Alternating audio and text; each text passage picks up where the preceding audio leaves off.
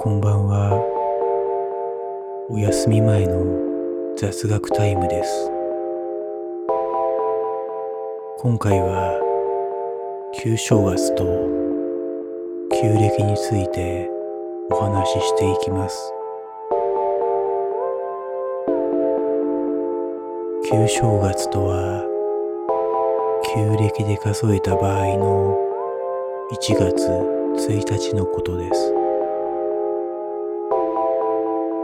これは現在の新暦で言うと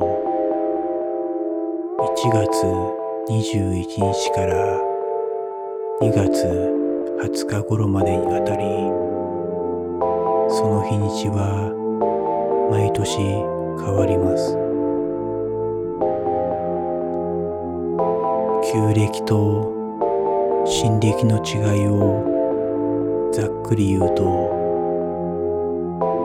月の満ち欠けを元にした暦が旧暦で太陽の動きを元にした暦が新暦です。そのため旧暦と新暦では日にちがずれています。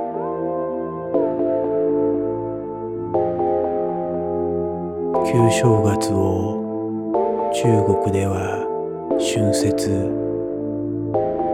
ベトナムではテトと呼び一年の中で最も盛大に祝います。このように旧正月というと中国や東南アジアの国で祝われているイメージがありますが実は日本も旧暦を採用していた明治5年までは旧正月を祝っていました。明治政府は西洋諸国との交流を円滑に進めるためにも旧暦を廃止し西洋諸国が使う新暦に移行したと言われています。いかがでしたでしょうか？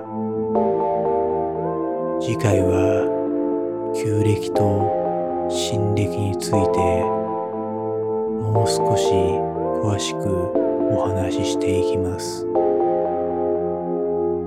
それではおやすみなさい。